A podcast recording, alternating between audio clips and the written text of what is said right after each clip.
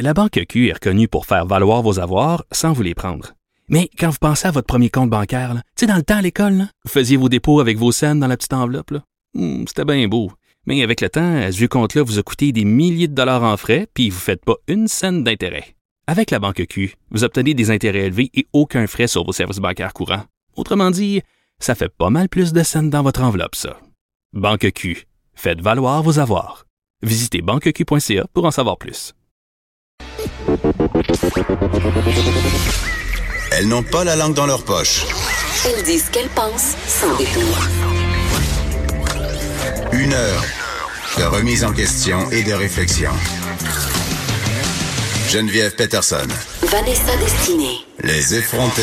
Et oui, Geneviève et Vanessa, pour vous servir toute la semaine. Euh, Vanessa, je suis une madame de Saint-Lambert. Ah mon Dieu. Je, je veux le dire tout de suite en partant. Est-ce que c'est pour ça que tu portes un petit tailleur, un petit, une petite blouse blanche? Je me suis habillée en, ma- chemisier? oui, je me suis habillée en madame de Saint-Lambert ce matin. euh, Oui. pour te parler du festival Métro Métro. Mais hein? Oui, je te parle du festival Yes. Métro Métro qui a eu lieu toute la fin de semaine euh, près du stade olympique. Et moi, j'habite près du stade olympique. Il faut savoir, dans l'Est, Vanessa, tellement dans l'Est, il y a presque du décalage horaire. C'est passé le boulevard Saint-Michel. Et, ça- et là, il faut savoir pour les gens qui habitent pas à Montréal qu'il y a une limite psychologique, OK, pour les Montréalais, là, euh, où tu t'aventures comme pas vraiment. Et cette limite-là, elle est à plusieurs endroits. L'autre côté de la rue Saint-Laurent, c'est les Anglais. Et l'autre bord du boulevard Saint-Michel, c'est trop dans l'Est. C'est trop dans l'Est pour C'est les trop gens. ethnique? Non, c'est pas ethnique du tout dans l'Est. C'est plutôt blanc, québécois euh, et aussi, euh, il y a beaucoup d'assistés sociaux, Oui, malheureusement. ouais, j'avais peur de le dire, mais Tu voulais pas dit. dire white trash, Je cette pas dire expression que j'affectionne voulais pas particulièrement? Non, mais c'est ça. Donc, euh, j'habite à côté du stade olympique et en fin de semaine avait lieu le festival Métro Métro, qui est un festival. Écoute, il y avait des gros noms. Il y avait Snoop Dogg, il y avait Cardi B. Non, non, c'était incroyable et c'est un festival qui avait été organisé par Olivier Primo et on a douté. On a douté. Tu m'as même dit, toi, je pense que ça va être le Fire Festival. Rob, ça va être un gros pétard mouillé. Là. Ah, vraiment, là? Mais genre? non, euh, ça a été un gros succès. Euh, D'ailleurs, euh, si vous êtes sur Instagram, tout le monde était là. Tout le monde était là, sauf nous. hein. Évidemment. On n'est pas. euh, moi, j'étais avec mes enfants, Vanessa. Mais toi, c'était quoi ta raison? Mon Instagram est privé, donc ils se sont dit que C'est c'était impossible d'aller chercher du reach avec mon Instagram. J'ai pas encore de commanditaire. Vous êtes les bienvenus, hein, soit dit en passant. Donc, euh, si jamais vous Vanessa voulez me sponsoriser, VIP. oui, c'est ça. Si jamais vous voulez sponsoriser mon mode de vie qui est excessif, je vous le promets, euh, je suis disponible. Ben, Je prends écoute, les appels. Mais je- euh, pour vrai, j'aurais aimé ça euh, y aller. J'avais un peu le faux mot. Je voyais tout le monde être là. Qu'est-ce que le faux mot? Ben, c'est le fear of missing out. En tu dis- français? ben, c'est la peur de manquer quelque chose. Ah.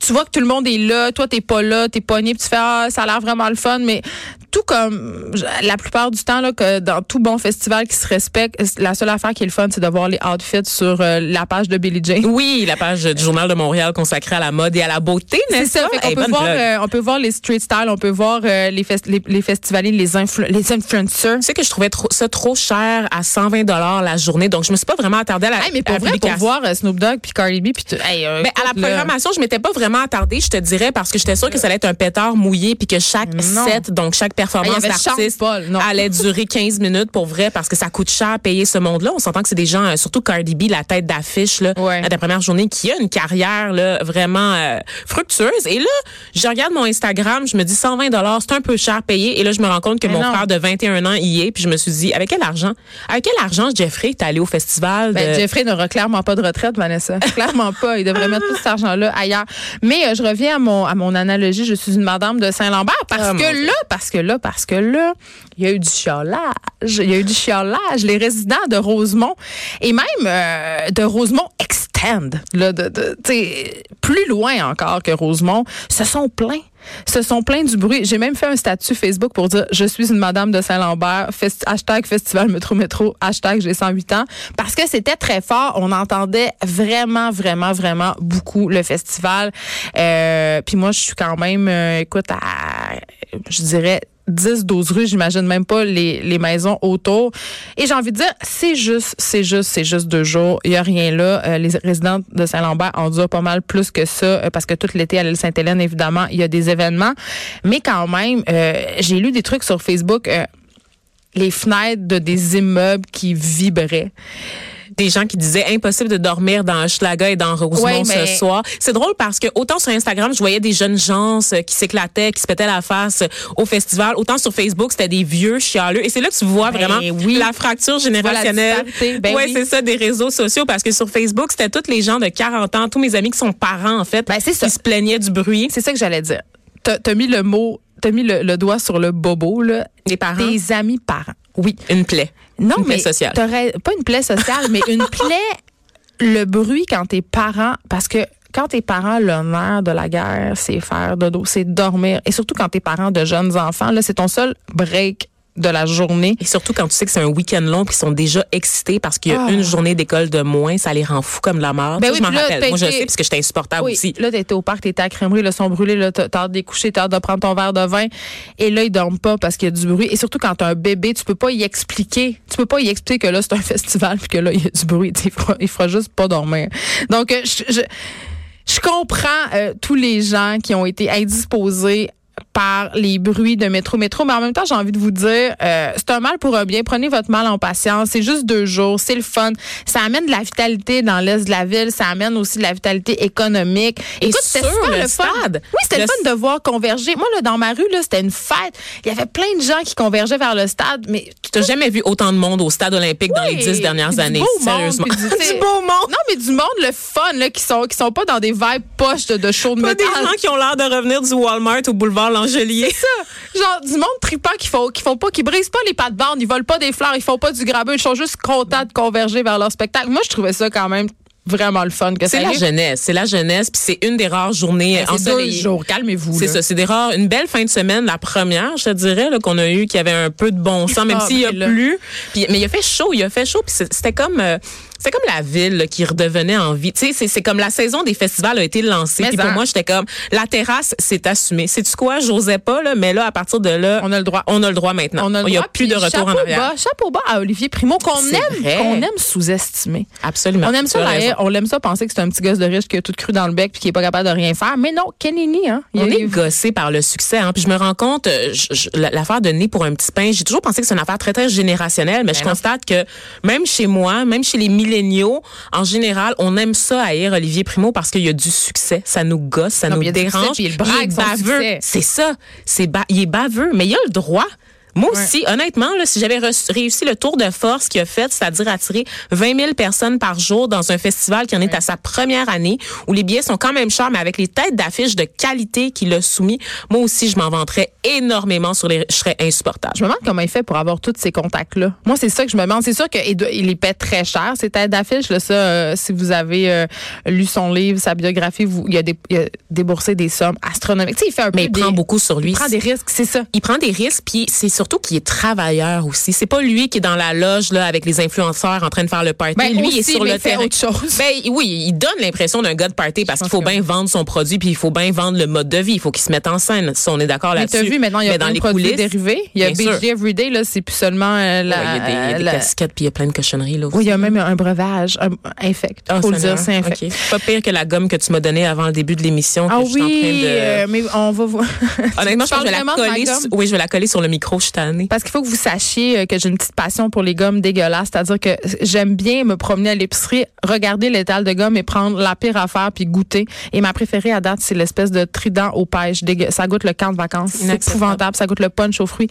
On se parle de Ludivine Redding parce que j'ai encore envie qu'on se parle du festival Métro Métro. Vanessa, Ludivine qui est allée d'un petit move impulsif.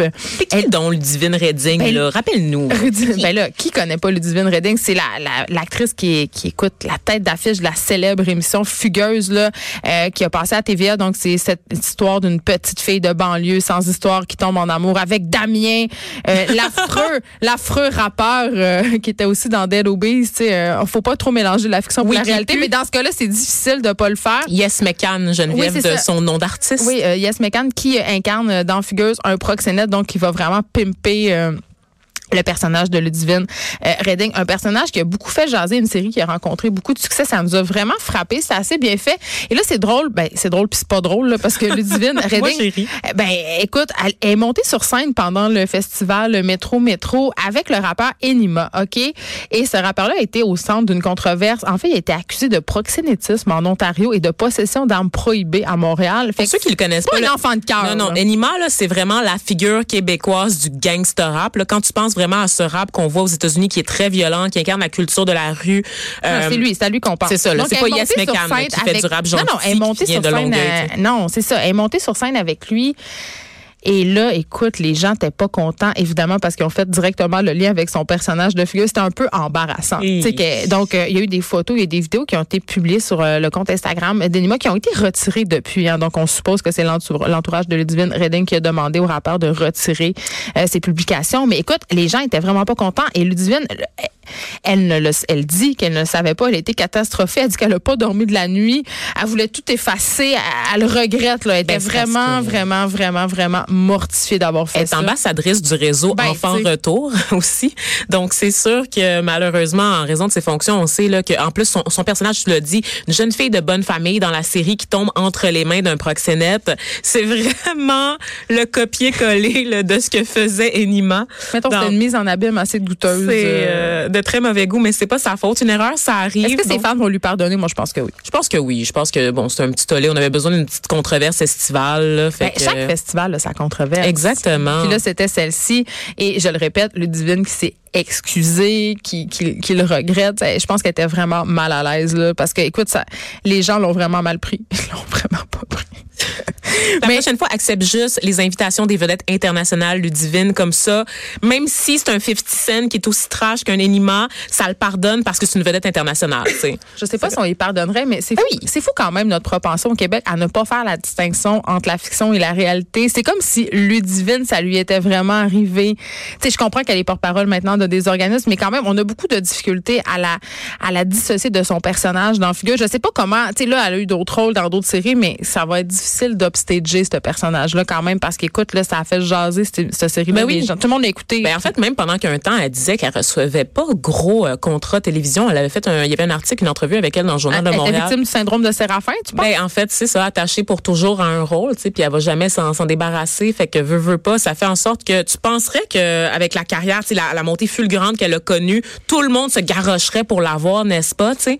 Mais finalement, non, parce que le, le personnage est tellement fort, puis il est tellement incarné par elle que le public est pas capable. est Mais là, c'est du côté des. États-Unis. Là, Oh, Elle- elle- international. Elle, a des ambitions. Oui, oui, oui. On, on me, on me soufflait ça à l'oreille. Euh, Métro, métro, c'était, on l'a dit tantôt, euh, le festival des influenceurs. Là, on en a vu défiler un char puis une barge.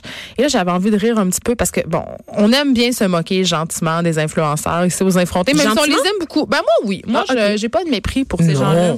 Euh, je trouve euh, qu'ils travaillent fort souvent puis qu'on est on est vite sur la gâchette pour les les rabaisser puis les, les réduire à leurs conditions de panneaux publicitaires alors que c'est beaucoup plus compliqué que ça et que ça nous en dit plus long qu'on pense sur notre époque et sur nous-mêmes aussi. Ouais, il y a quelques excès qu'on leur pardonne moins. Never forget. euh, P.O. Baudouin? P.O. Baudouin et son, son taxi puis ses cartes cadeaux de 250 dollars qui passaient pas. Ben oui, mais c'est ça. Hein? Mais quand, quand tu t'exposes comme ça dans ta vie euh, dans ta vie privée sur les médias sociaux, nul n'est à l'abri d'une dérape, comme Ben, on dit là. Effectivement, mais il y a des caca nerveux dont on peut se passer. là. Ouais, mais Donc, il Baudouin, il n'est pas, il est pas reconnu pour son jugement.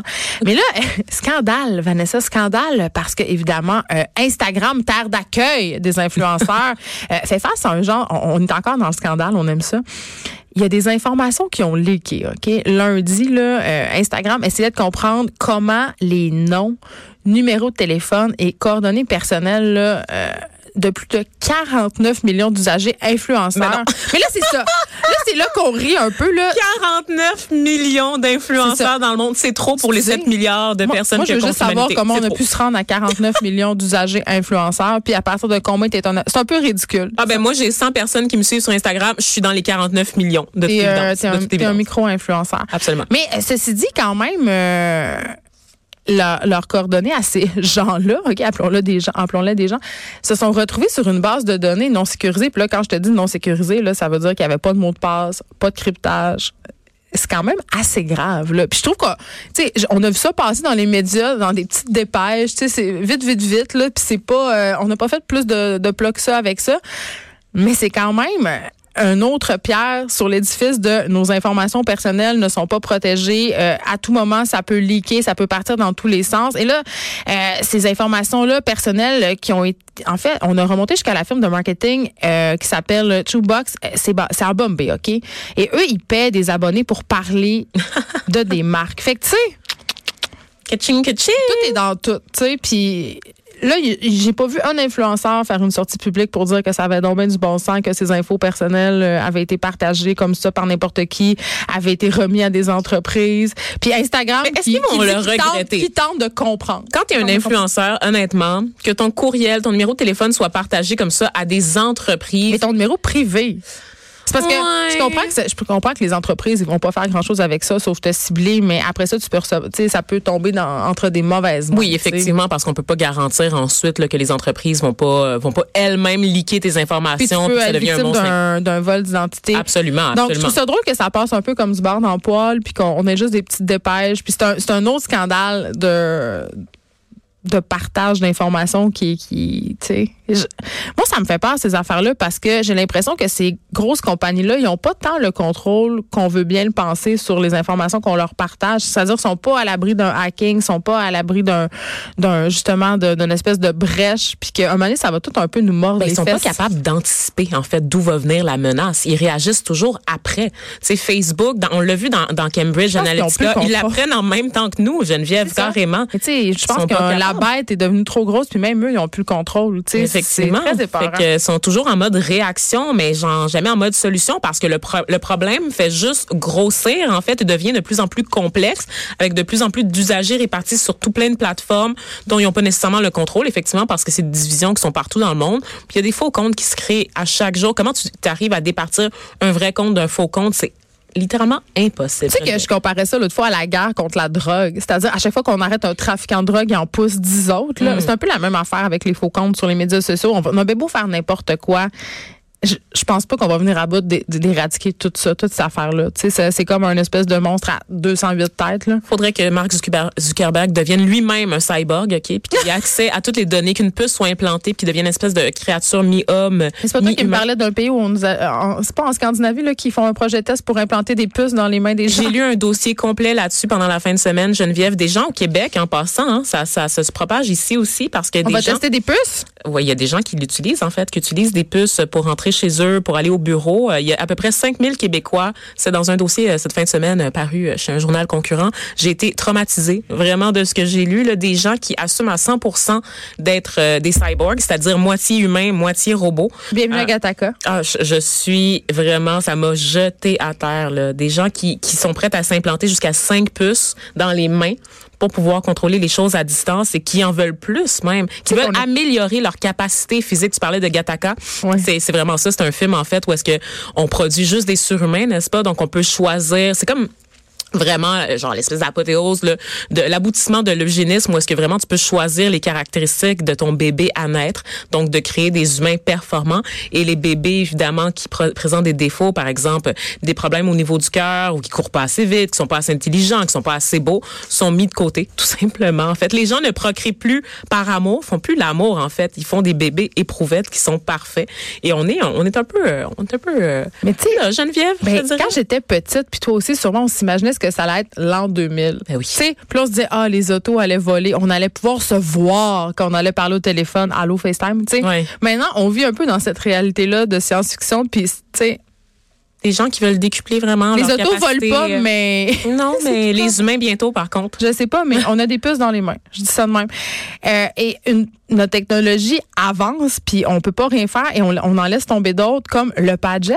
Oh mon! Parce que Bell Canada va mettre fin à son service de Padjet le 30 juin. Et là, moi, quand j'ai vu ça, je me suis dit, hey, sais, y a-tu vraiment encore des gens qui utilisent ça, un Padgett, à part les dealers de drogue? De drogue? De drug, mais c'est littéralement le titre de l'article de, de euh, ici Ottawa-Gatineau en fait qui m'a fait mourir de rire. Qui utilise encore la pagette Point d'interrogation.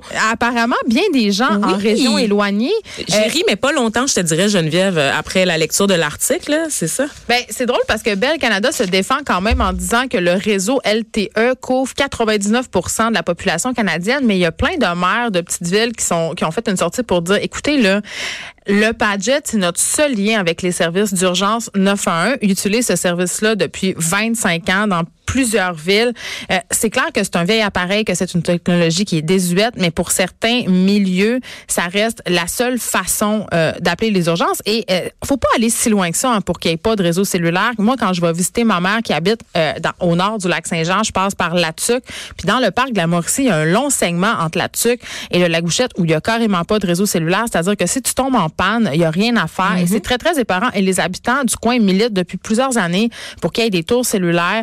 Euh, quand j'étais petite, au chalet de mon père, il n'y avait pas de téléphone. On payait pour un téléphone satellite. Et ça, c'est très, très cher. Un ça? téléphone satellite, mais c'est un téléphone qui utilise un satellite pour téléphoner. Ça le dit, Vanessa, téléphone satellite. Je pensais qu'il y avait une opératrice d'impliquée ou quelque chose de compliqué de même. Non, en fait, tu parles avec euh, la NASA. Ah, OK, voilà. Non, mais en fait, c'est une technologie euh, qui est quand même euh, utilisée beaucoup par l'armée euh, parce que quand tu vas très, très loin euh, dans des contrées éloignées, genre le Grand Nord, il n'y a pas justement de réseau cellulaire. Ça coûte super cher, comme 2-3 000 dollars par année, même si tu passes aucun appel. Donc, les gens euh, du, autour du lac se, se cotisaient pour payer cet abonnement-là, mais c'est réellement... un téléphone? Oui, en fait, euh, l'utilisation du téléphone satellite, c'est contrôlé. C'est-à-dire que tu peux pas avoir plus qu'un téléphone satellite euh, par euh, tant de kilomètres de territoire. Là, c'est parce que bon, c'est très très cher. Je sais pas pourquoi c'est contrôlé à ce point-là, mais c'est le cas. C'est comme ça. Et euh, on- les gens vont payer ça, payer aussi euh, Air Médic. Donc c'est vraiment un problème d'accès euh, justement aux services d'urgence. Euh, puis je sais pas pourquoi Bell Canada prend cette ben probablement ben, C'est pas rentable. désuet, c'est pas rentable. c'est pas rentable. C'est une question d'argent, évidemment. mais est-ce que ça leur coûte vraiment si cher que ça de maintenir ce service-là? Je ne pense pas.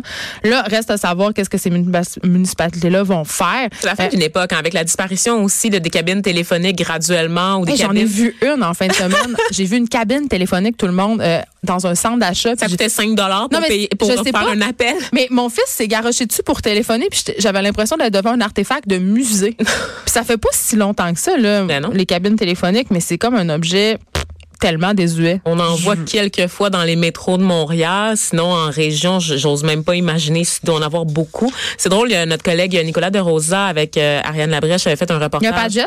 non, non, il n'y a pas fait, il y a pas un Padgett. Il y a un, par contre, il y a un Blackberry, ce qui est vraiment weird. Ça existe Mais encore? Ça existe encore. Puis il y a des fans de Blackberry Geneviève, mais il Oh, a fait un reportage sur euh, les gens qui utilisent encore euh, les cabines téléphoniques. Donc, souvent des gens. Ben, en les fait, vieilles personnes, les, personnes- sans-abri. personnes à faible revenu aussi également. Donc, euh, euh, puis juste vous les qui vont au InstaCheck.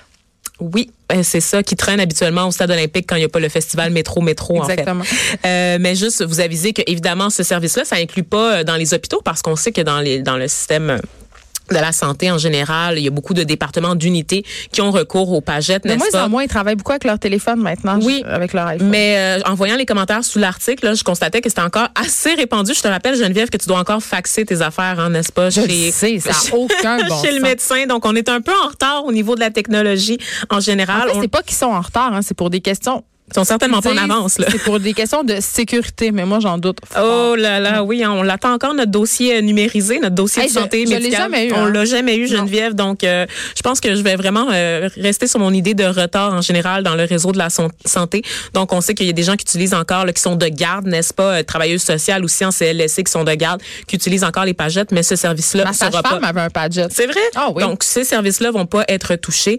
Mais comme on l'a dit, pour les services d'urgence de certaines municipalités en région, dans l'Outaouais, même dans le Bas-Saint-Laurent, et moi, je me rappelle Ah, là, quand ça, faut pas aller si loin de ça. Là. Faut pas On aller a loin. cette idée que c'est au Nunavut. Ah, là. moi, je non, non. capotais là, quand j'étais à Rimouski, là, puis genre, je devais aller faire des reportages. Là, je, je travaillais à l'époque là, pour TVA, j'étais en stage chez TVA. Puis c'est TVA Nouvelle, en fait, de Rimouski qui va couvrir pour toute la région jusqu'en Ah, aller Gaspésie, loin, là, même vraiment. en- au Nouveau-Brunswick, OK, c'est nous autres. Ah, hey, euh, t'en as beaucoup de routes pas éclairées, OK, Ah, non. escarpées, dangereuses, parce que le territoire, c'est ça. Hein? Puis c'est ça aussi, c'est le problème. C'est pour ça qu'on n'arrive pas à couvrir l'ensemble du territoire québécois, c'est que c'est un territoire qui est accidenté, c'est un territoire où il fait très froid également, donc les câbles, c'est, c'est pas facile de garantir leur efficacité non plus.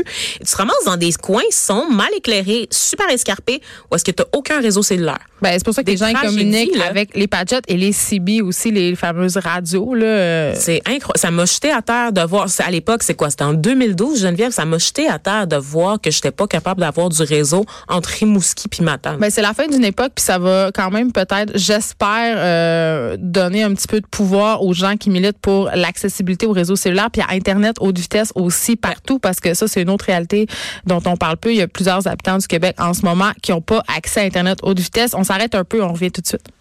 De 9 à 10. Les